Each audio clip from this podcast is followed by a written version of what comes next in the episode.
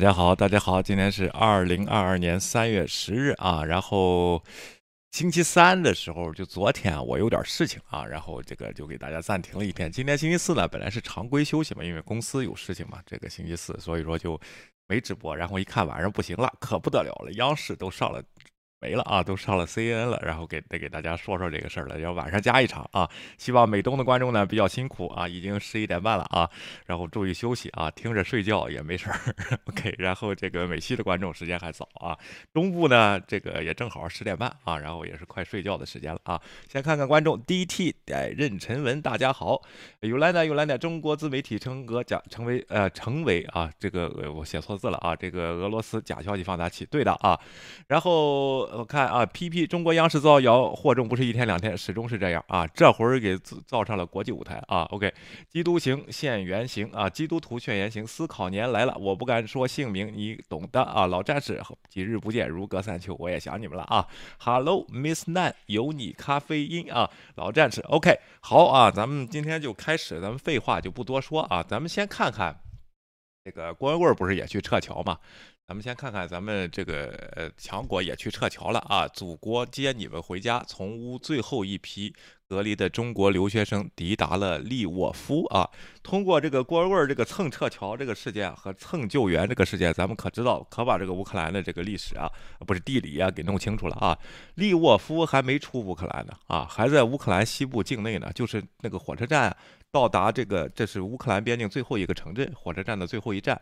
然后呢，再往再往左边去，就是西边去，就是波兰了啊。但是中国的撤侨呢，他们不太去波兰，他们他们不提波兰那个名字，他们去什么罗马尼亚、匈牙利啊。然后呢，这些人呢，也是这个中国的留学生啊，他是到了这个。利沃夫啊，他说是派专列，其实我看就是他们就是都上了一个车厢，买了一个车厢的这个票啊。然后这个另外呢，就是说到了利沃夫，马上架上国旗就开始唱歌唱祖国了。咱们看一下这个视频啊，这是环球时报的视频。我见到同学们呢，安全的过来了。所以刚才艾伦豪啊，文武豪，Yolanda 啊，然后李李旭墨啊，金天豪啊，青州豪啊。鲜活的生命来到这个地方。不是戴建峰那儿，人家还在乌克兰呢啊！因为我想说的是，实实在在要想说的是，你们的安危就是习主席，就是中央的牵挂。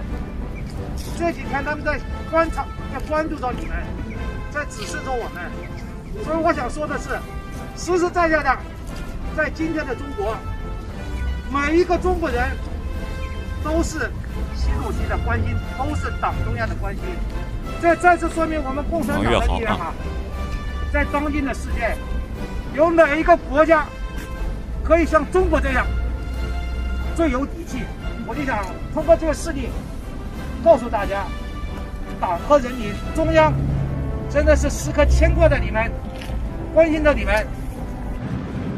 只是我们要全力以赴，把我们中国同胞，把我们中国学生。从危险的地方撤离出来。大家也都知道，当前乌克兰的形势越来越危险，越来越复杂，而且情况瞬息万变。接下来，我们使馆用这个我们自己租的大巴车。哦。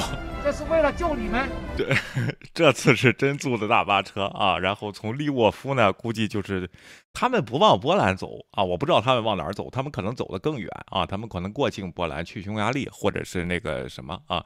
因为呢，飞机啊，它现在不能经过。这个俄罗斯上空啊，我不知道他怎么回去啊。然后这些人啊，然后因为俄罗斯上空呢，他只能用他自己的包机啊。然后如果是这个别的航空公司的飞机是不飞俄罗斯上空的啊。刚才这个尤兰达说一万八一个人啊，不光是一万八，这帮子人回去啊将面对两个星期再加七天的隔离啊。这这个都是自费，那时候国家可就不管啊。这次也有人问到了赵立坚，到底谁给钱？不回答啊。然后说呢。政府派的专机啊是不要钱的啊，但是咱们知道这也是假话啊。上次那个在叙利亚撤侨的时候也是炒的很高的那个机票啊，然后而且呢，这个视频大家看，这个背景是后背景音乐是后边配的啊。这帮人关键是还没出乌克兰呢，都到了利沃夫就赶紧插上旗儿做个秀啊！这个是大使，中国乌克兰大使范宪荣动情的讲话，而且呢，他们号称啊，就是最后一批，你看了吗？这是最从乌最后一批撤离的中国留学生抵达利沃夫啊！但实际情况呢，咱们一会儿看这个老赵啊。然后这个在乌克兰当地现在不是跑到奥德赛去了吗？躲避战乱啊，然后那边还还稍微好一点啊，说。昨天晚上还联系上了好几个留好几个留学生在基辅呢啊，还根本就没出去呢。这帮人到那儿就插旗儿开始唱歌唱祖国啊。然后咱们看一下啊，但是我看这些留学生啊，并没有什么感觉啊，就是在那儿静静的拍摄，没有说打着鸡血奋斗的那个样子啊。刚经历了这个战争的这个东西，估计被他煽不起情来。但是倒是但是但是这个大大使啊，这个挺会煽，在这儿啊，咱们看一下啊。营救你们，撤离你们，我们是竭尽全力。好了大巴，我们使馆呢，你看高级外交官，一人一个车，陪同你们到乌克兰跟斯洛伐克边界。你看他们去到斯洛伐克，他们不去波兰，你说很奇怪啊，这个事情啊，他们就是不去波兰。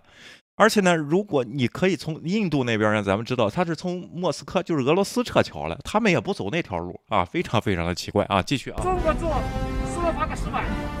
那边接接你们，总站，中国的实力和影响现在完全可以做到。就坐坐个大巴，坐那那这么说，戴建峰的都能坐个大巴啊？虽然那边是蹭的啊。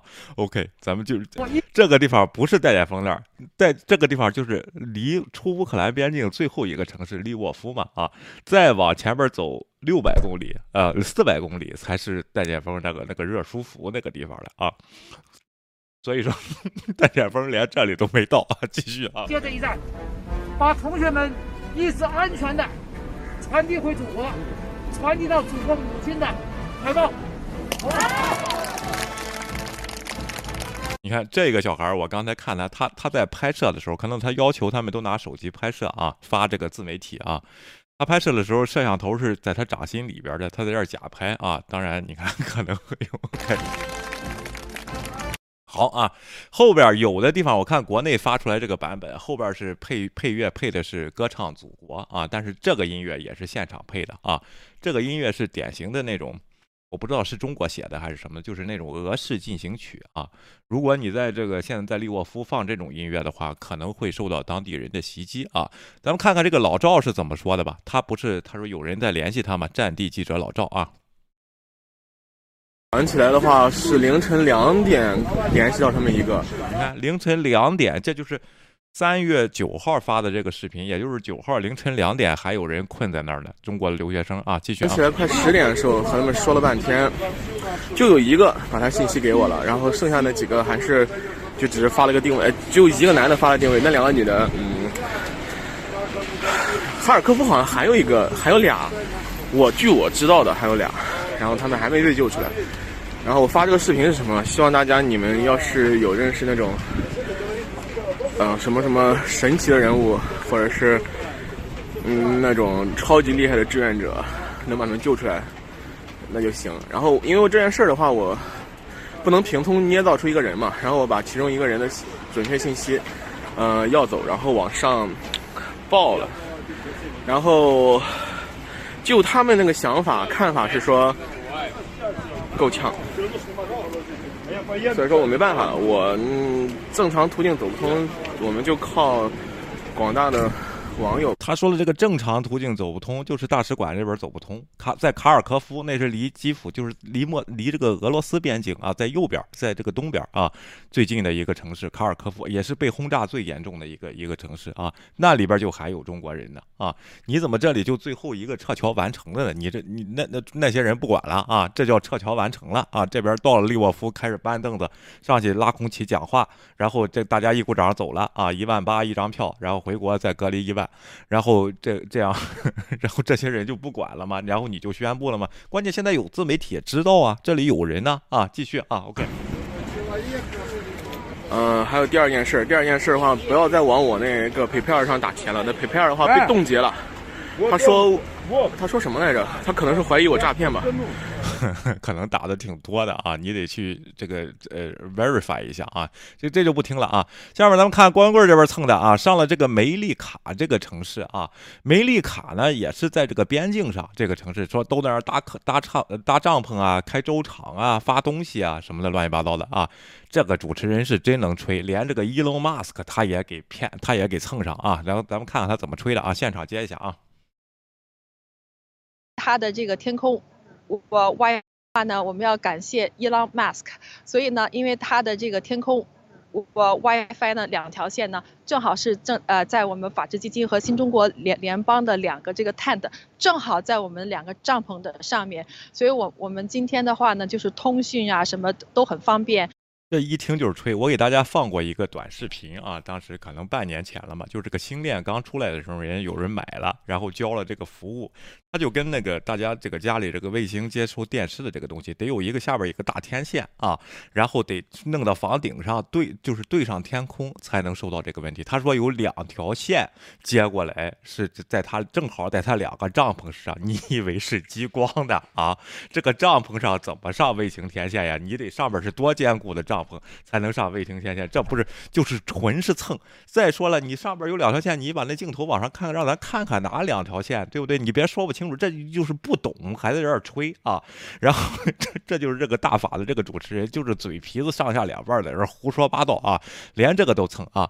然后在波兰的梅蒂卡看见了吗？他们说这个帐篷是他们的，结果这些人啊，没有一个认识他们的啊，也没有一个中国人在这里边啊。然后就好像就是好像是别人的帐篷一样，他们去拍摄啊。然后咱们看看啊，是不是啊？OK。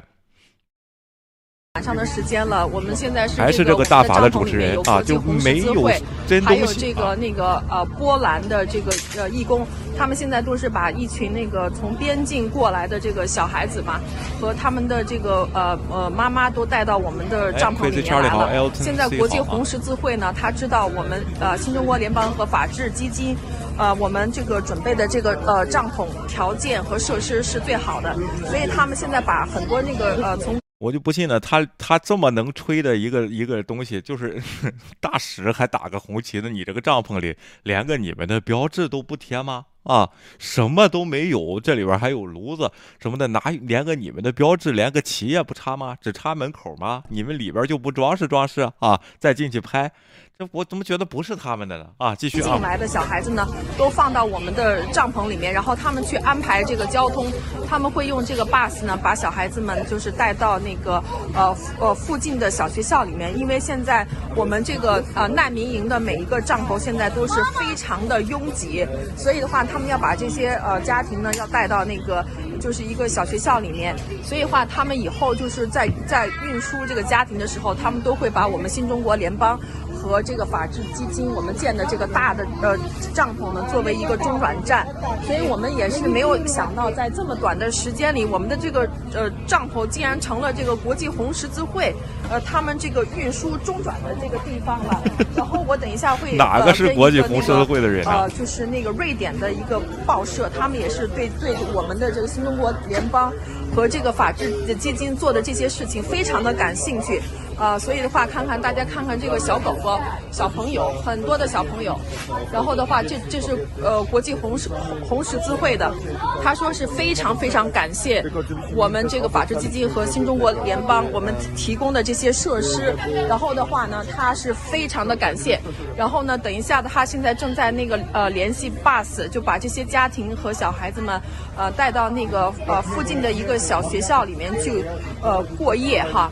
所以的话呢，哈，那个我现在就是想跟呃大家就是汇报一下。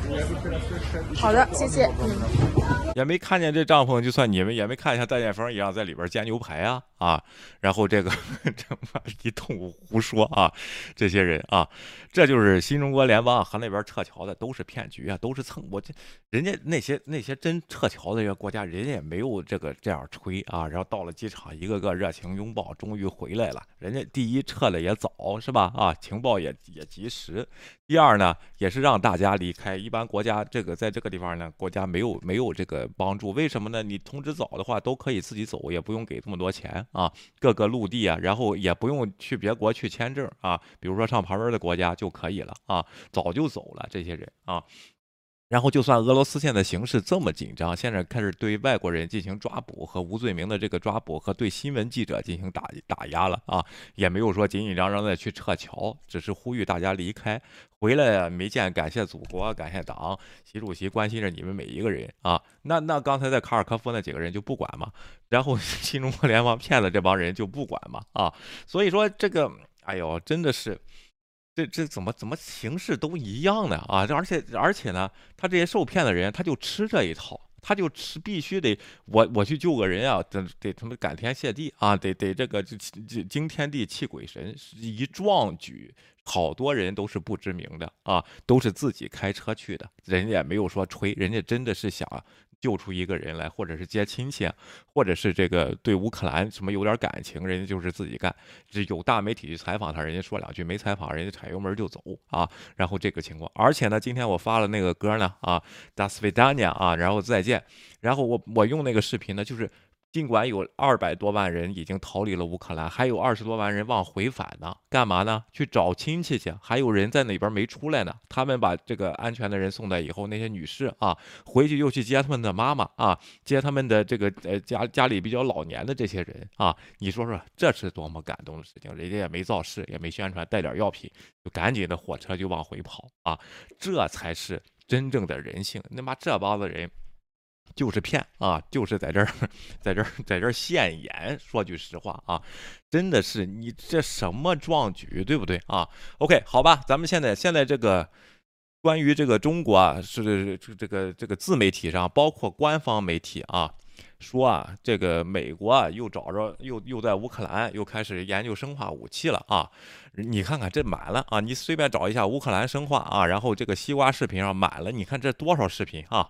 然后各种阴谋论也都出来了，德克里克堡啊，然后这个抽血乌克兰士兵啊，这这不就 就大舌头那一套又来了啊！然后这个。关键是咱们的官媒啊，包括外交部的赵立坚啊，也在说这种的观点，这就是引起了这个美国的这个媒体的一个认识。哎，怎么这样了？你们这些媒体啊，我们有吗？你我哪有生化武器啊？啊，然后你们在这说，怎么和俄罗斯都一伙了呢？啊，你看了吗？这是我我不并不说是自媒体啊，自媒体你你炒眼球还有情可原，你炒的有点知识啊。然后这个问题，你的赵立坚也在这里煽风点火啊，然后说这个生化武器的事情啊。你看，这是环球时报，联合国生化武器委员会前成员说，乌克兰成为了美国生物生物武器试验场。啊啊，OK。另外，这个俄国防部说，美实验室曾试验蝙蝠新冠病毒，采乌士兵血样做试验啊。大舌头那套又来了啊。然后呢，关键是赵立坚啊说。不是啊，他这里他是胡乱举例子。设在格鲁吉亚的什么卢尔卡这个研究中心更是声名狼藉。该机构在一三年启动炭疽热这个疫苗实验，导致格鲁吉亚炭疽热病病情爆发啊！这全是俄罗斯的假新闻啊！OK，还研究白蚁，然后什么走遍发发生白蚁虫害？你在哪里？你的出处是什么？你给说说行吧？啊，怎么就这么定了呢？然后赵立坚三月十号，外交部发言人赵立坚主持例行记者会，有记者在美国在全球生物军事活动相关内容提问。赵立坚表示，国际社会对美国的生物军事活动早有严重关切。美国在其境内的德克里克堡啊，这个德克里克堡可倒了霉了啊。OK，其实我我们也给大家做过节目了。一九七九年，当时前苏联的官员就去参见，人家就打开门，你来看吧。你不说我这儿有生化武器吗？啊，你来看吧。他们看完了以后回去不承认，就是一直前苏联就在造这个德克里克堡的谣。直到今天，二零二二年，咱们国家还造这谣呢啊！OK，在境外的三百三十六个生物实验室到底干什么？是否符合禁止生物武器公约的规定？国际社会对此一无所知，这不是一两句话就能应付过去的。把国际社会的关切说成虚假信息，更是一种不负责任的态度啊！更让人困惑的是，如果美国确实遵守了禁止生物公约，为什么二十年来美国毒贩建立多边核查机制？因为这些技术不能让你偷走。啊，为什么这个叫什么这个乌克兰的这个实验室呢？因为乌克兰是粮食大国，他那边要生产一些疫苗和农作物防治的一些东西，那个是最实验室建在那儿，那些那些东西不能让你偷走，凭什么让你来检查？你来检查，你这竟派间间谍啊！然后美国的生化武器要放在这个海外去研究吗？啊，这种东西大家去想一想。一会儿咱们看看 CNN 这个接片的这个东西啊。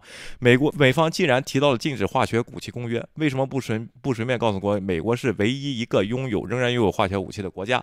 国际社会一这这一点本来就不是事实啊。然后俄罗斯也有，中国也有啊，化学武器。国际社会一再要求美国尽快完成库存化学武器的销毁工作，但令人遗憾关切的是，美国库存化学武器已经两次逾期。赵立坚说啊，赵建主中国一放关节，呃，一放一一贯坚决反对任何国家的任何情况下研发、拥有、使用生物和化学武器。关键人家这实验室是研究化学武器的吗？你你先把这个事儿说清楚啊。OK，然后 真的是我就受不了啊。OK，然后这个我哎哎，等一下那个 CNN 的我可能关了啊，稍微等一下，我我把它打出来啊，咱们看一下 C N 是怎么说的这个事情啊。OK。稍等一下。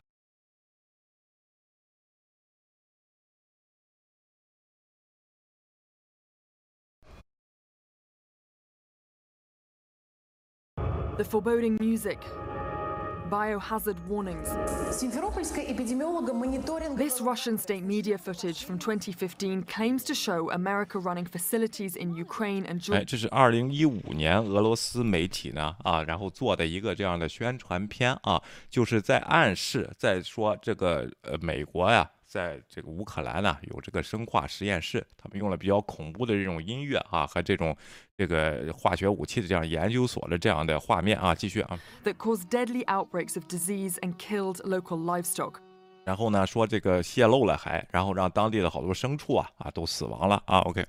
This story is false, but that has not stopped it continuing to circulate, evolving from biological hazards to biological weapons, and becoming a key part of Russia's disinformation campaign. Just 哎，然后这个信息呢，尽管是假的，这是二零一五年说研究农作物的什么一些化学的东西泄漏泄露啊，这个也是假的。这个信息导致这个乌克兰周边的牲畜死亡啊，附近的这个牲畜死亡，现在就被演化成要不就是 biohazards，就是生化危险，要不就是生化武器啊。然后赵立坚这边就给弄成了德克里克堡啊，然后研还研究冠状病毒啊，然后在乌克兰，乌克兰的地方有蝙蝠嘛啊，你这么 想一想，OK，然后就把这些事儿都联系上啊，继续啊，OK。the invasion of Ukraine.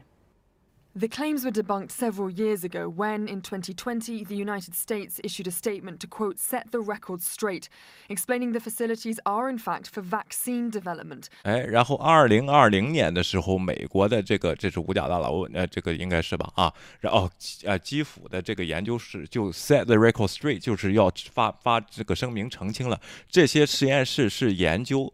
和这个疫苗的啊，这个生产的这么一一些实验室啊，人家就批过油了。继续啊 to，report outbreaks caused by dangerous pathogens before they pose security or stability threats. But this week the story was back. 第二个星期呢，这个这个这些消息又都回来了啊。然后最早就是这个 Ministry of Foreign Affairs，这是俄罗斯外交部啊。OK，跟赵立坚一样的啊。这样继续啊。the facts that were unveiled during the special military operation in Ukraine that indicate an emergency cleanup of military biological programs by the Kyiv regime. 哎，他说这个因为俄罗斯的这种特别军事活动呢，导致美国慌张了啊，赶紧去这个把这个实验室啊清理了，怕大家发现里边的秘密啊，生产生化武器啊。大家听听是不是阴谋论啊？继续 Were 啊。carried out by Kiev and financed by the United States of America. multiple times the Russian Foreign Ministry has resurfaced the debunked story. On Tuesday, 好几次，这个俄罗斯的外交部呢，就不断的在重复把这些东西每每过几天就拿出来提一下，过几天就拿出来提一下啊。OK， it was mentioned by a Russian ally. 据报道， It is reported that those biolabs store a large number of dangerous viruses. During Russia's military operation, it was found that the US is using those facilities to conduct biological militarization activities. 丢人吗？这咱们的大国外交部的战狼赵立坚啊，居然在重复这样的假新闻啊，然后这样的东西啊，继续啊。These official statements, it's being repeatedly shared across social media from Facebook to Twitter to Telegram, and CNN's been tracking its spread. And you can 哎，CNN 呢在找这些呢，这些官方的发言人说完了以后呢，啊，这些东西在在 Twitter，在这个 Facebook 啊，在这个 Telegram 上边广泛流传。CNN 在在找怎么流传的这些事情啊，因为这个确实现在也是信息战啊。继续啊，here it's being posted in Canada, 在加拿 Australia, 大、澳大利亚、Germany. And 德国 this。tweet as one example, you can see it's being retweeted over 500 times already. 哎，这个推特呢，你看这个 National Citizen Alliance 啊，被推了五百二十一次了啊。OK。 The theory has now attracted the attention of figures and platforms with significant followings in the United States. Go into Ukraine and take out the 而且在美国呢，这些自媒体啊也开始炒作这些事情啊，然后吸吸引了大家的注意啊。OK， labs. such as the conspiracy theorist Stu Peters, and has been featured on the far right platform InfoWars. Infowars 跟刚才那个人都是一些极右，这个是极右的，刚才那个是 conspiracy 啊，是阴谋论频道啊。凤凰九天那边可能过两天也会出现啊。推特上大家一些熟悉的人也开始在转啊。OK，继续啊。 bioweapons labs in Ukraine. And so, Russia's false narrative on American biolabs in Ukraine continues to spread. 哎，所以说俄罗斯造的这个假信息呢，啊，通过中国这么一放大， 然后这个美国的一些自媒体极右和这个阴谋论组织一个放大，继续传播啊，继续在传播啊，实际上是个假媒体。但是呢，拜登这边呢，啊，今天也做出了反击啊，这个事情啊，大家也得看啊。拜登说什么呢？美国在乌克兰战争虚假信息与俄罗斯，就是美国在虚假信息上与俄罗斯和中国作战啊。白宫发言人 Jen Psaki 今天就说了啊，你们这两国联合报道虚假信息的行为，而且是官方频道虚报这个关于生化武器的这个虚假行为呢，很让我们的情报机关得到怀疑。五角大楼可以做出评估啊，可以说呢，是不是你们下一步俄罗斯要在乌克兰战场上使用生化武器？你现在只是把这个由头又爆出来，这是你们的一个策略，你你们要掩盖你们要在将要在乌克兰战场使用生化武器的罪行啊。所以说呢，这边也是有反击的，除了接片之外啊，有反击的，先警告一下，不要。我觉得这个方法还是对的啊，不管是不是事实，先把你这个意图。就是可能的意图，把它说出来啊。所以说呢，大家在推特上看到这条信息就不要传了，因为呢，可能会这个为对这个俄罗斯的。呃，这个叫什么进攻啊，造势啊？因为这个现在网络上这些东西啊，不知道传来传去就传成什么样了啊。所以说这个这个本来就是不可能的啊。关键是赵立坚如果引用了这个说法，这是一个代表国家形象出来的这个发言人说的啊。这个呢，就是两大国你如果合起来说这个事儿的话，就很让人很能让人就联想到啊，情报这边就得去看是不是。尽管现在没有迹象表明俄罗斯将要在乌克兰使用生生化武器啊，你如果使用了生化武器，将来更不好统治。但是美国这边呢，确实对这个事情呢做出了反击啊。美国这边呢，包括。福克斯新闻的 Tucker Carlson 在内的美国极右政治人物和团体传播了实验室阴谋论的辩辩题啊，这是乌克兰。在 QAnon 的追随者批评美国军事力量和安全机构的记者，这里说这种理论很可能是真的，所以说这个极右。和这个阴谋论呢，也是一个这个事实的受害者，但是同时他们在中获取自己的利益啊，这些事情大家就看清楚就行了啊。然后当然自己判断，你相信这是真的也没有办法啊，你也改变不了事实啊。所以说的就是，哎，川粉 很多川粉啊。好啊，下一个咱们说 CNN 啊，直接就点名了这个 CCTV 的，就是咱们中国国家。这个新闻频道啊，对乌克兰假信息，包括它的战争策略和战争名词，直接就做了传声筒啊。然后在国内呢，官方报道这些信息；那在西方国家呢，这些信息呢是让人觉得很幼稚和这个叫什么？你不能官方报道的，但是在中国呢是官方频道进行报道。咱们看看啊。National broadcaster CCTV looking increasingly like Russian state television these days. 现在 CCTV 呢说话这些关于乌克兰这个报道，完全就跟俄罗斯的电视上这个的假新闻呢是一样了啊。继续啊。Anchors parroting the Kremlin, calling the invasion of Ukraine a special military operation. 哎，他们的主持人呢在新闻节目上呢就跟俄罗斯说的一样。啊，对这个入侵活动呢，说成了特别行动，特别军事行动啊。OK，Its stories highlighting Moscow's grievances against Kiev and its Western allies, along with Russia's military progress on the battlefield. They rarely mention the fierce resistance and growing suffering in war torn Ukraine. 哎，他们老是强调这个俄罗斯啊进攻有多么顺利，然后跟这个西方啊对抗西方势力啊是多么的顽强，而从来不提乌克兰乌克兰人民的这个坚强的抵抗和这么做成这一两个星期之内对俄罗斯进攻的一个阻击啊。继续啊。Publicly, Beijing stresses its impartiality in the conflict, even indicating its willingness to be a mediator. Coverage in its 哎，反而中国中中方的这个外交部王毅呢说中国的立场实际上是中立的啊，但是你的国家媒体在直接就按照这个俄罗斯的说，这个就解释不通啊。继续啊。controlled state and social media tells a very different story. 但是呢，对，在你的这个基本上就是你掌控的这个国家媒体和你的自媒体上，基本上都是俄罗斯的声音啊，这个就和你们国家宣称的这样中立的态度是极度不同的啊。继续。 CNN combing through Chinese TV and digital news reports in the first eight days of the Russian attack, along with thousands of social media posts from the outlets. Our findings China has largely adopted Russia's talking points, actively helping the Kremlin Disseminate its version of the bloody war to 哎，这位好像是在中国吧？看这个样子啊。然后他说呢，这个中国啊，就是说，战争开始八天以后，他们看了几千条的他们的推特啊，和他们国家媒体发这个信息啊，在非常积极的帮助俄罗斯官方媒体传播假信息啊。OK。here and beyond.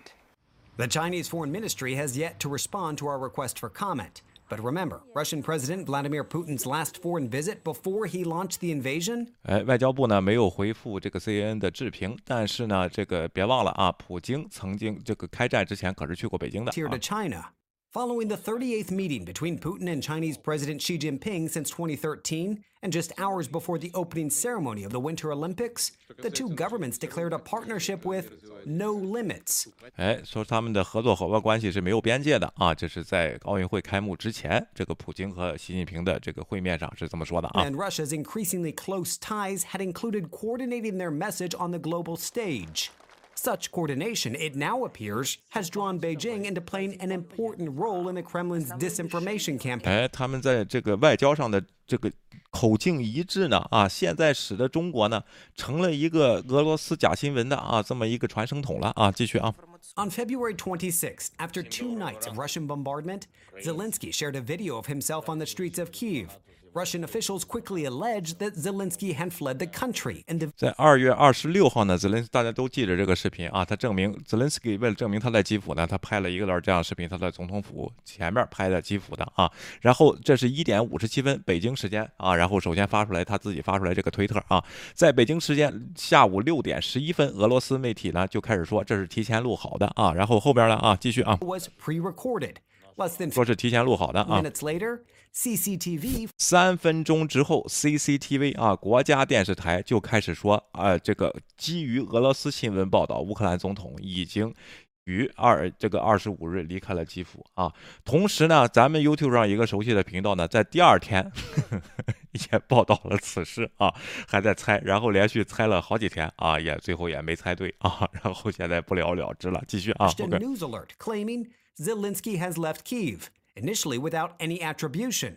More than 160 Chinese state media outlets reposted the CCTV 哎，至少有一百六十家啊，然后中国的这个官方控制的媒体呢，在中国的自媒体里大肆转发这个信息啊，继续啊， A hashtag Russia says Zelensky has left Kiev 还 呃能创造出一个这个 hashtag 啊，然后这个关注点啊 or，OK，got more than 510 million views on Chinese social 以这个话题呢有五千呃五亿多人啊，然后关注了看了一下啊，包括咱们熟悉的一些频道啊，OK，继续啊。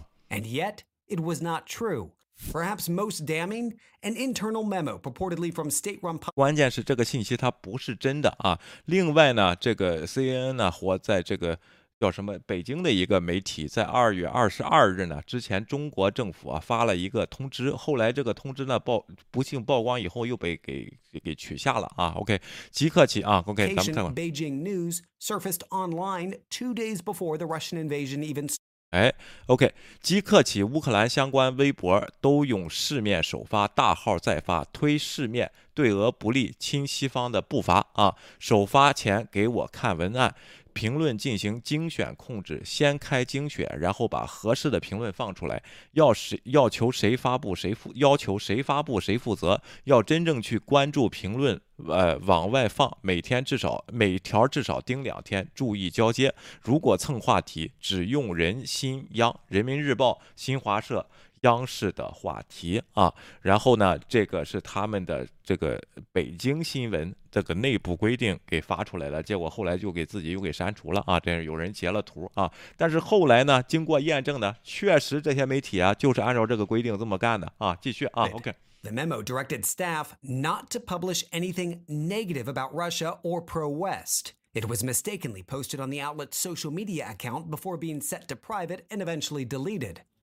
CNN research has found that China's major state media outlets appear to be following that playbook. 哎，所以说呢，就是中国的这些官方媒体就是在按照这这个指示啊来做这些事情啊。继续啊。Retweeted post on Weibo from February 24th through March 3rd. More than 46% contained pro Russia comments, compared to less than 5% with pro Ukraine statements. 哎，然后这个亲俄的言论在微博上啊，然后占百分之四十六，亲乌克兰呢只占百分之四，然后这个反美和反西方的占百分之十啊，哦，占百分之三十五啊，中立的百分之三十，亲中国的呢才百分之十六，这一点也挺好玩的，怎么都去亲俄去，也不管中国了，还是有点崇洋媚外，怪不得叫俄爹呢啊，不知道弗拉德米尔到到峰来没来啊？继续啊。Okay. With reports by Russia's state media outlets being banned in many Western nations, and Moscow enacting its own Great Firewall to censor dissenting voices domestically, Chinese state media is spreading and amplifying Putin's narrative. 尽管好多西方媒体呢把这个俄罗斯的这个新闻啊给禁了啊，禁的原则并不是言论自由啊，为什么呢？ 是你虚假信息啊！你证实了这个假信息，而且你对人家不利，人家就肯定禁你了。这个没什么言论自由的，你是假的啊！而且呢，这个也不是政府行为，这是人家有的这个。你比如说谷歌，它就撤离了，直接在这个俄罗斯啊。但是俄罗斯内部呢，他自己建起了 firewall，他把。第一，他要这个独立媒体进行打压啊；第二，对国外媒体进行驱逐啊。然后 BBC 啊、CNN 啊都撤离了啊。然后呢，他只能也是这种要求，你只能引用官媒的信息啊来报道这个俄罗斯和乌克兰的这个战争，而且他们用特别军事行动啊这样的词来取代侵略啊，然后取代这。当然，你说立场不一样，他肯定得往自己脸上抹了。这就是为什么人家禁你的原因。关键中国，你号称自己是个中立国，为什么？要报道这些信息，按照俄罗斯的立场，对不对啊？你继续啊。On air and online, around the clock and across the globe. 哎，而且呢，中国的媒体在美国的互联网上是没有受到这个呃打压的啊，受到这个拒绝的啊。然后呢，如果你持续这样干呢，人家不得不考虑有，我觉得这个国会又得提议案了。但是你说通过不通过，这个旷日持久啊。但是问题就是说，你这样干的话。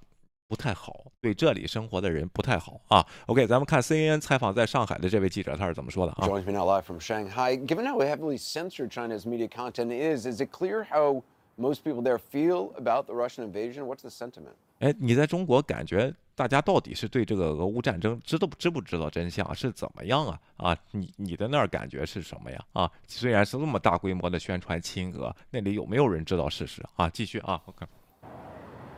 Yeah, if you go through Chinese social media, Anderson, and, and, you see folks scrolling through and thumbing through all the different pages, you see a lot of pictures of Putin. You don't see many pictures and images from where you are in Ukraine to show the realities of the crisis. 哎，然后你如果看中国的社交媒体，比如说微博的话，你在这个快速滑动的时候，你看到好多普京的照片啊，你不会看到这个乌关于乌克兰就是关于真实事情的一个报道啊。Said it's not fair to say that folks here are totally ignorant of what's going on. They have. 但 中国人民并不是对这个事情不是太关心啊。如果我说他们不关心的话，那是那是不负责任的啊。Even CNN through VPNs, they can see. 有些人可以用 VPN，连甚至连 CNN 都可以看。他有些人也是在寻找事实的啊。Social media, and so little by little, as this war is continuing to go on, as the fighting is pursuing. they're starting to see more of the realities trickle in. And, and 哎，随着这个战争持续延续啊，以前那些造假的活动，那好多的人呢，一点一点的也认识到到底真相是什么啊，开始有了质疑啊。OK， questions are starting to be raised as to, hey, what are Russia's intentions in all of this? 哎，到底俄罗斯要干什么啊？然后随着时间延续，也开始问这样的问题啊 Said。it, it puts Beijing in a really difficult position because they're in the midst of this balancing act, trying to still appease their best friend.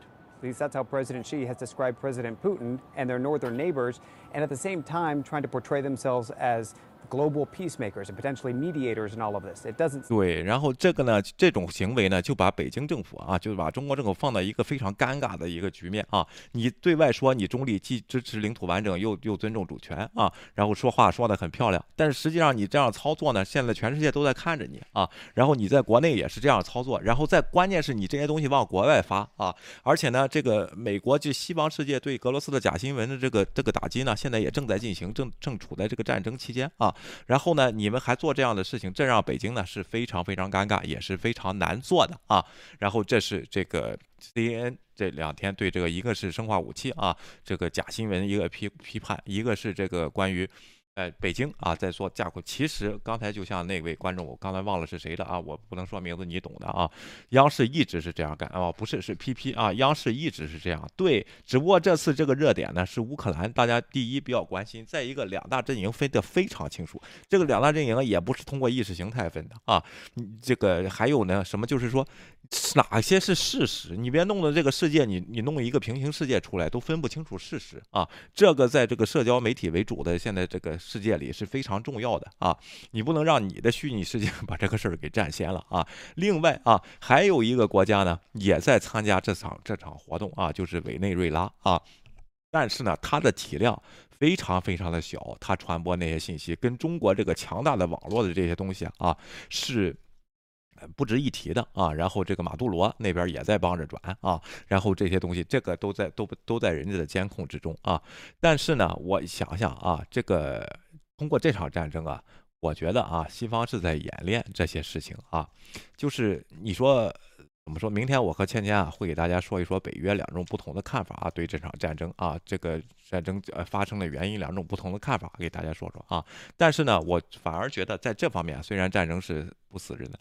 这个地方确实是一个实际的演习啊，对这种假信息的控制，特别是我国自以为强盛的、比较什么厉害的这种假信息网络战争这样的东西，你看看你能不能经住啊？然后这样的东西啊，这其实现在正在进行一场演习啊，怎么将来也会引起这个美国这边的讨论啊？对于这个常非常规上状态下的这些网络上的信息应该怎么管控的这个问题啊，我觉得肯定会有人啊会提出一些这个可靠的方案和技术手段。啊，另外呢，有好多议员也就说呢，啊，包括括好多意见就是直接把把这个俄罗斯啊互联网给它治了吧，啊，然后确实有这个能力的啊，只不过呢，这个可能一治了后果比较大啊，这个可能比放核弹还要厉害啊，因为呢还是这个问题，都是用的美国的科技，现在用美国的科技呢反制我们来发这些东西，看着非常让人让人这个厌烦啊，和这个觉得憋气啊，这个事情，当然这是一种非非常激进的方法，也不希望这种战争升级了啊，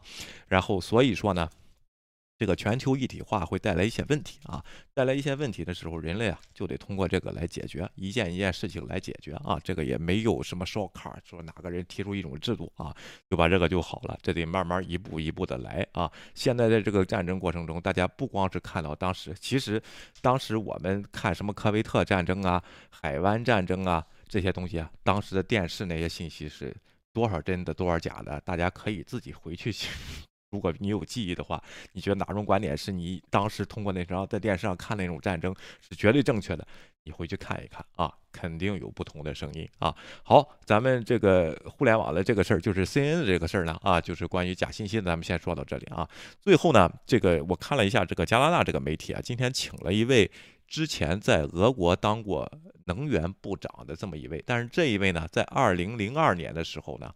呃，逃离了俄罗斯，成为公开批评这这个批评普京的一位这个公开的人士啊。现在对于这种人说的话呢，我就是怎么说呢？我不大就我得选着听，我不我不能不不不是说我一下就会相信他的观点啊。然后这位 anchor 呢，就是这位主持人呢，在他说到普京下一步想要进攻呃北约的这个时候呢，也进行了追问啊，然后让这个人呢更阐述他的观点。他说有大于百分之五十的可能，俄罗斯在这种制裁下啊，然后很有可能进攻这个。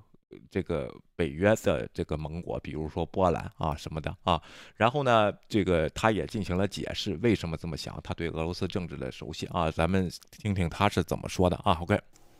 Результаты своих собственных ошибок пытаются свалить на нас.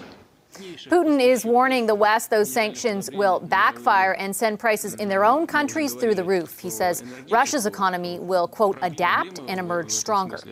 哎，这个普京呢，今天在他的电视讲话里说呢，啊，西方对我们俄罗斯的制裁，最后会搬起石头砸自己的脚，让自己的国内的人呢承担这个高通胀和高高这个价格的这么一个压力，反而我们俄罗斯的经济呢会适应啊，这就相当于我们经 常说的搬起石头砸自己的脚啊。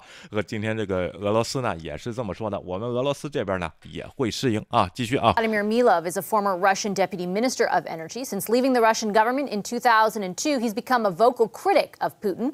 He joins us from Lithuania. 他在立陶宛接受了这个采访，这个这位也叫弗拉德米尔啊，弗拉德米尔米拉啊，他曾经是二零二零年普京政府的能源部长啊，这个职位在俄罗斯是非常重要的啊。他这个现在逃离了俄罗斯，在立陶宛接受 CBC 的采访啊。Hi, Mr. Milov. Good to meet you. Thank you for joining our program. My pleasure. I wanted to first ask you about an observation uh, some analysts are making about Vladimir Putin and, and the degree to which he is perhaps surprised by the strength of the Ukrainian resistance. Do you think it's accurate to say he would be surprised by that?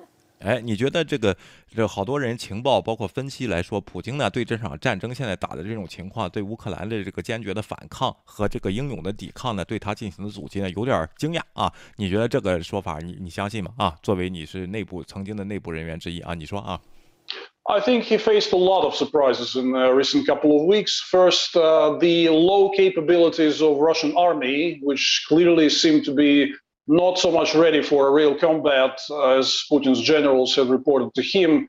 Second, of course, uh, the degree of Ukrainian resistance is a huge surprise to everyone in Moscow. If you only watched uh, Russian TV propaganda shows of the past few months, they have been essentially mocking the Ukrainian army, basically translating the message from the Kremlin. 哎，他说呢，普京肯定会会非常惊讶。第一就是俄罗斯本身的部队这种无能啊，这个打引号相对来说的无能，并没有想象的这么强大。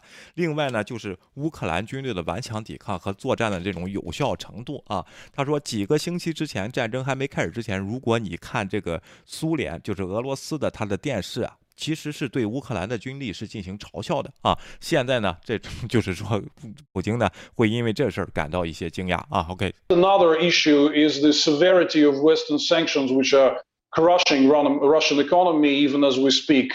I also think that was not expected neither by Putin nor by his inner circle. 哎，然后第三个惊讶呢，啊，是什么呢？就是这个对他制裁的这个程度啊。然后不光是普京会感到惊讶，而且他的内部的人，就是他的小圈子那帮人，就是常委会啊，常委那那几个常委那个精英啊，他的精英阶层也是感到非常惊奇的啊。继续啊。I wanted to ask you about how effective you think those sanctions are or will be.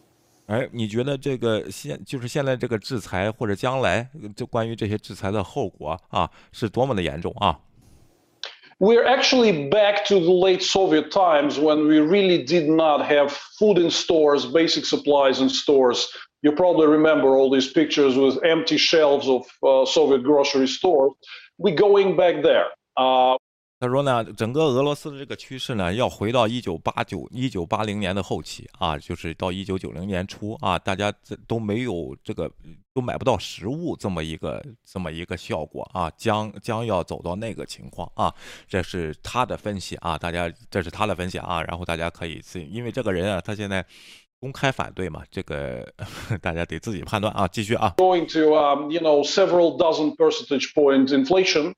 Uh, we already have shortages of basic food and consumer goods. goods uh, supplies in uh, many Russian regions. But this is just the beginning. 哎，现在只是开始啊！俄罗斯已经出现了一个两位数字这个经济衰退啊，和这个通货膨胀。另外呢，这个关于货品货物的短缺呢，也正在发生啊。In two, three, four weeks time, we'll experience an economic shock uh, that is comparable only to the period of 1989-91. 啊，哎，他说呢，在经过两个星期到四个星期的时间呢，整个这个。呃，整个俄罗斯会经济经历一个叫 economic shock 啊，就是整个一个叫什么经济，怎么说 shock 呢？就是我我不会翻译啊，就是突然感觉到这个市场要崩溃啊，这么个感觉啊。这种时候呢，只在一九八九年的后期到一九九一年那个时候发生过啊，当时苏苏联解体的时候发生过啊。Time of the collapse of the Soviet Union. And do you think that will apply the necessary pressure to Putin? 你觉得这会对普京个人造成压力吗？啊？Yes, because uh, he doesn't have tools to fight with his difficulties.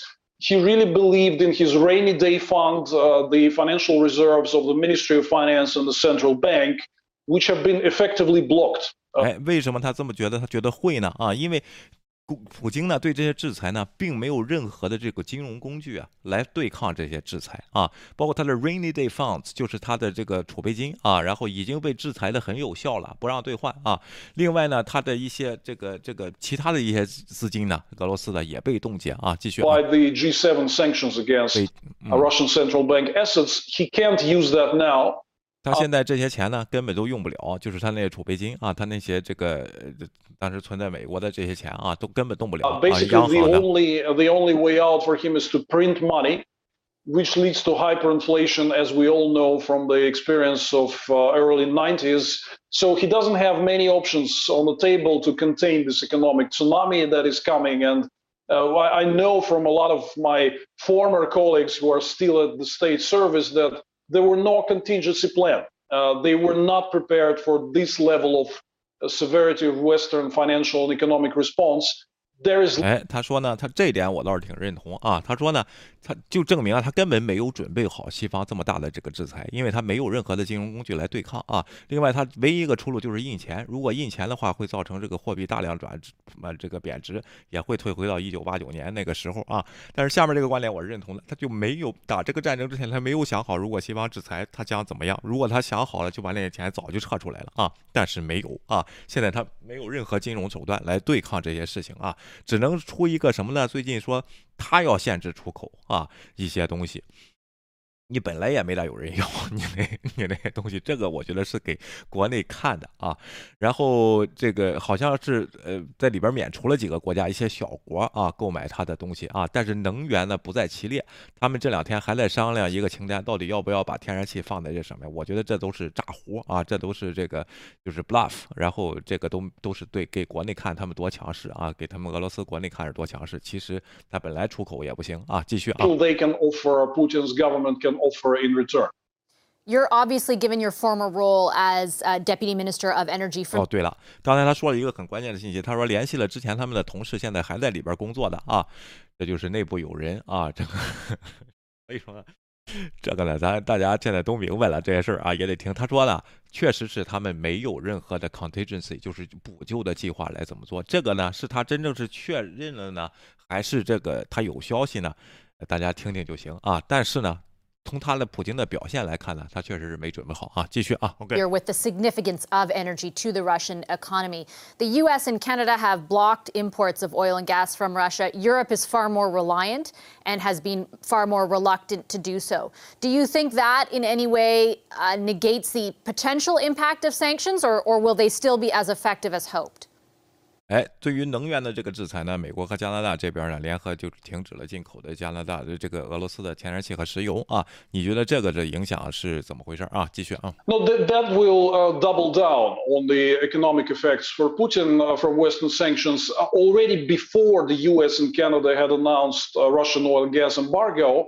There has been 他说呢，现在这个制裁呢会有更强烈的效果，为什么呢？啊，因为宣布制裁之前呢，啊，这个人看来跟新闻跟的挺紧啊，就是大的石油公司在运输方面和和供油方面和炼油方面已经开始自觉的撤离俄罗斯的这个市场啊，这个比过比比如咱们看到这个壳牌和 BP 啊，确实是有这样的做法啊，包括这个北溪二号啊，确实有是有这样的做法，这个倒是说的是事实啊。他说这个这两个制裁呢，会这个效果会在未来进行体现，可是更严重啊。继续。restrictions imposed by traders, refiners, shippers all over the world. In the first couple of weeks uh, since the beginning of aggression against Ukraine, uh, Russia had lost about a third of its daily crude and petroleum product exports because of the voluntary self-imposed uh, restrictions by market players.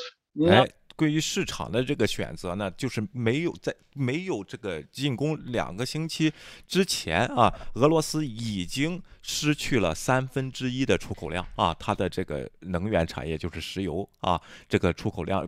不，这是一些就是是厂商，就是这个，比如说壳牌和 BP，他自愿选择的这么个结果啊，他们可能有有信息，这个确实是真的啊，这个事情啊，继续啊。This is uh, even going to increase further, so Putin's going to lose a lot of cash uh, because of all these different restrictive measures.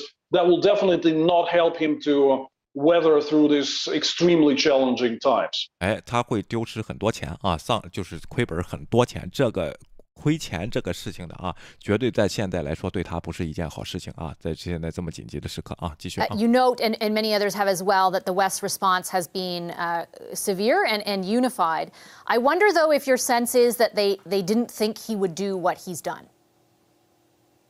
Well, there has been uh, some reports. 他说：“这个欧呃，这个西方是非常团结，关于这这些制裁啊。然后这个，你觉得他这个他 如果他知道这件事儿，他还会这样就是继续去做吗？啊，他如果知道这些事情要来的话，他会他会还这样继续他去做吗？啊？Intelligence assessments that uh, Putin's full-scale aggression against Ukraine is possible, and you know the swiftness with which the Western sanctions uh, were introduced, the uh, incredible coordination in all these measures.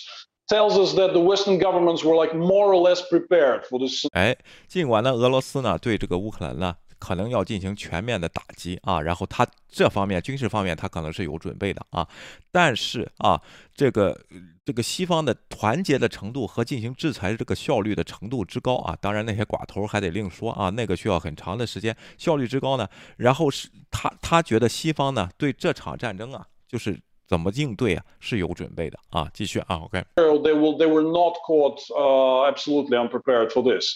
But generally, I think the predominant mood would still that Putin would refrain from these most extreme scenarios, which means that with all these uh, negative predictions materializing, we can unfortunately expect more bad stuff from him, which requires applying even more pressure, doubling down on pressure to contain his potential malign actions in the future. What? 哎，然后他就说呢，这个呃，其实这一点呢，咱们好多观点有看的，就是普京啊是绝对不会认错的啊。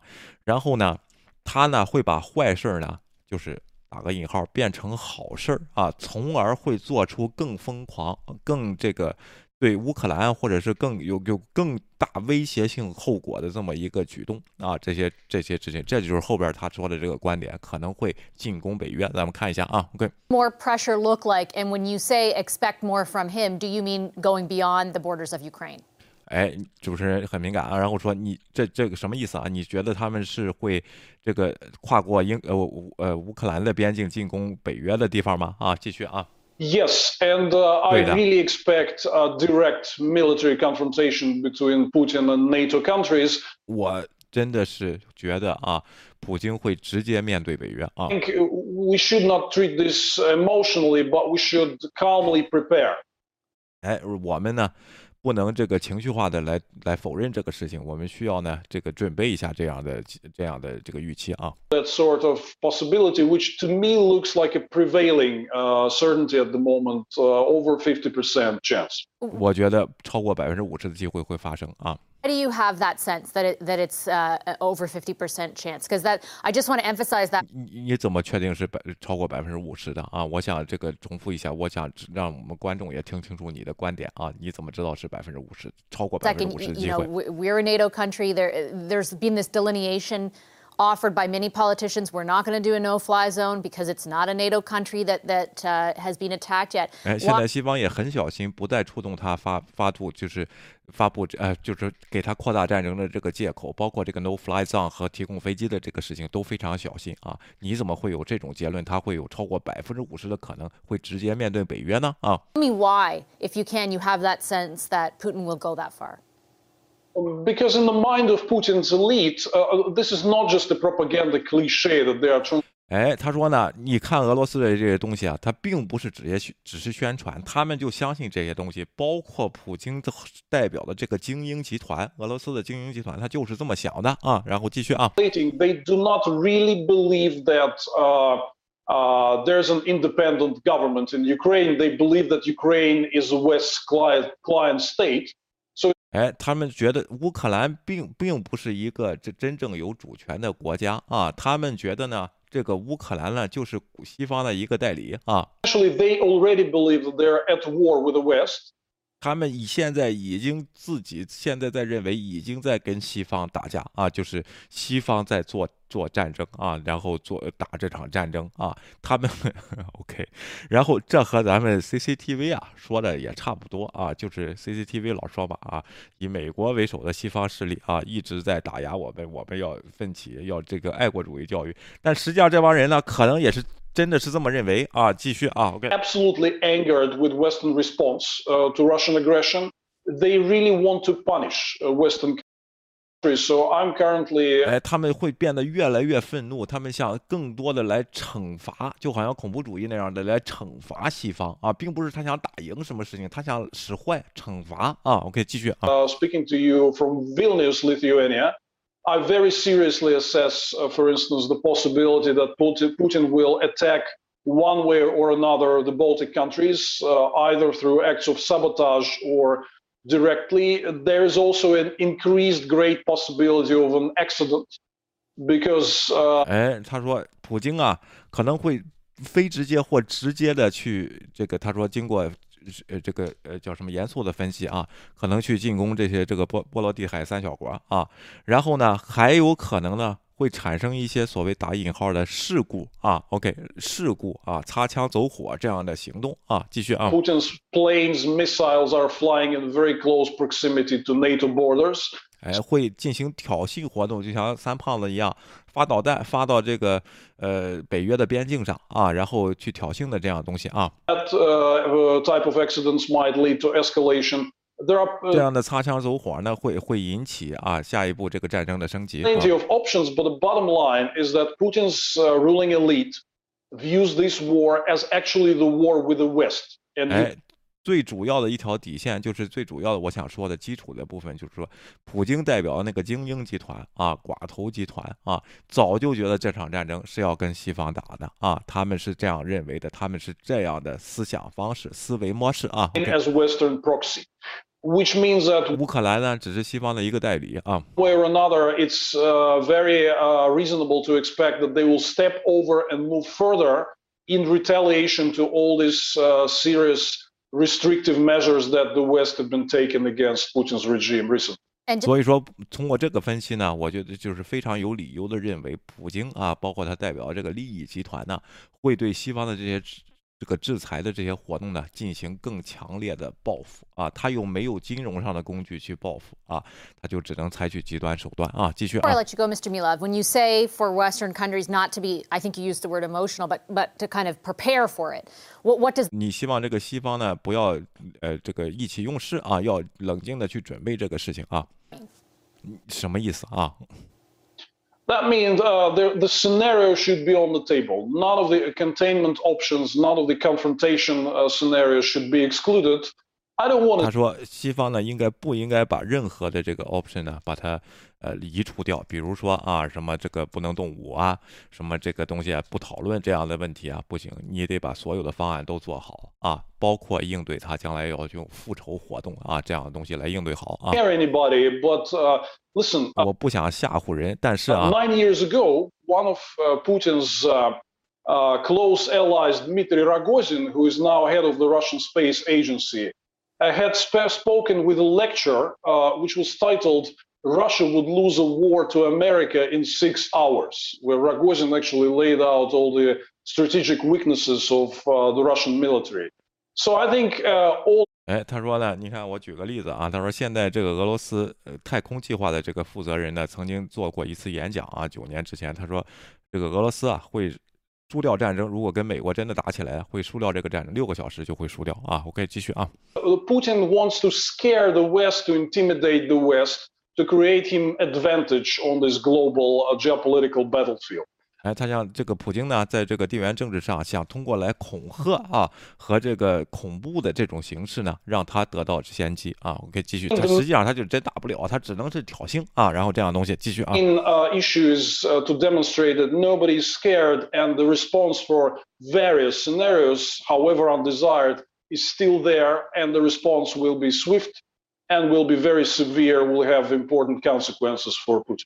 哎，所以说呢，西方应该做好这个准备啊。第一，你的目的就是让让这个普京啊立即吃到这个这个苦果，如果他进行这样的东西。另外呢，你们得准备好啊，不要说动不动就说这个什么啊不打仗啊，不使用武力啊，不升级啊这样的东西啊，在。幕后的时候，你们把所有的方案都应该做好，而且要快速啊，然后要要精确，要全面，不要把任何的这个条件把它抹除出去，不要不考虑任何一种，就是任何一种这个 scenario 情况，不要把它排除在外啊。他只是这样一个说的这个东西啊。所以说，这个这个人的观点呢，第一啊，他是个前官员跑出来的嘛啊，这些人呢，咱们也见了好多啊。第二呢，有没有道理呢？呃。现在看这这种情况呢，咱们很难判断啊，因为这个确实西方啊，他现在在真的像尤兰达说的，在尽量想避免这场战争升级。那如果那边持续挑战的时候，这个底线在哪儿？有没有做好准备呢？我相信这种战争预案早就有啊。然后这个因为对抗俄罗斯和对抗日益强大的一些这个敌对的国家呢，而且是有这种军事实力的这种国家呢。一直也是每年军费发挥的这个大的这个地方啊，肯定这个到时候呢，也希望这个欧洲啊和这个美国啊和北美的这些国家能够团结在这个地方呢。虽然咱们看到这个对俄罗斯的制裁呢是非常的团结和高效和这个快速的啊，这个通常在二零这个川普在位的时候呢，北约基本上就给就完蛋了都快啊，然后但是这次呢又团结在一起，而且呢，拜登总统呢。这届政府呢，其实它的大的目标呢，呃，大家可现在可以看一看，它一个是乌克兰啊，然后是支持，但是它主要是想维护北约的这个团结，别因为乌克兰这个事儿，北约再造成了一次分裂，这相当于不值当的，好不容易团结起来啊，所以说这个人呢，如果你思考他说的话，当然他也不一定说想到这里，如果你往深里想呢，也有这层意思在这里啊，就是说西方国家别因为俄罗斯一个讨薪，到时候又意见不合了啊，你比如说。呃，芬兰现在就有这个加不加入北约，现在在另考虑了啊。包括乌克兰这边现在谈谈这个条件呢，就是说我可以保持中立了啊，然后可以去商量这个事情。虽然今天和谈也没谈成啊，就是松了这个口也没谈成。那边那个外交部长呢，要要去请回去请示普京才能做决定啊。所以说又是一个拖延的借口，实际上他就不想达成停火嘛啊。然后呢，这个事情呢，就是不是因为这个世界上有一个坏蛋，这些这些。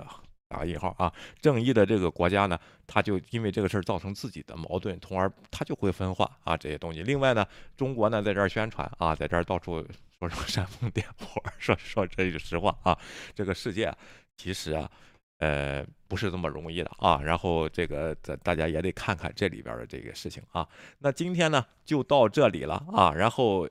呃，对，西方国家的共识一定是全力支持乌克兰，这是普京的陷阱啊，也有可能啊，也有可能。但是真正他要挑衅波罗的海的时候，很容易就会分两派，一个就是绥靖派，一个就是强硬派。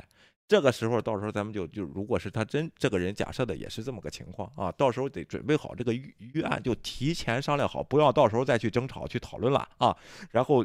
咱们该怎么干就怎么干，商量好了，现在就商量好做这个娱乐，也是他的这个意思啊。但是现在北约是不是在做呢？啊，咱们看好多领导人现在在在私下接触啊，然后讲讲这些事情啊。呃，包括这个今天前德国总理密特朗叫什么名？叫前是叫密特朗吧？啊，不是啊，然后也飞去了见见这个普京啊，好多人希望他撤军，好多人希望他继续啊。这些经利益集团里边，俄罗斯的可能代表说有些激进派，就是爱国派，就是说要跟西方打到底，还有一帮是。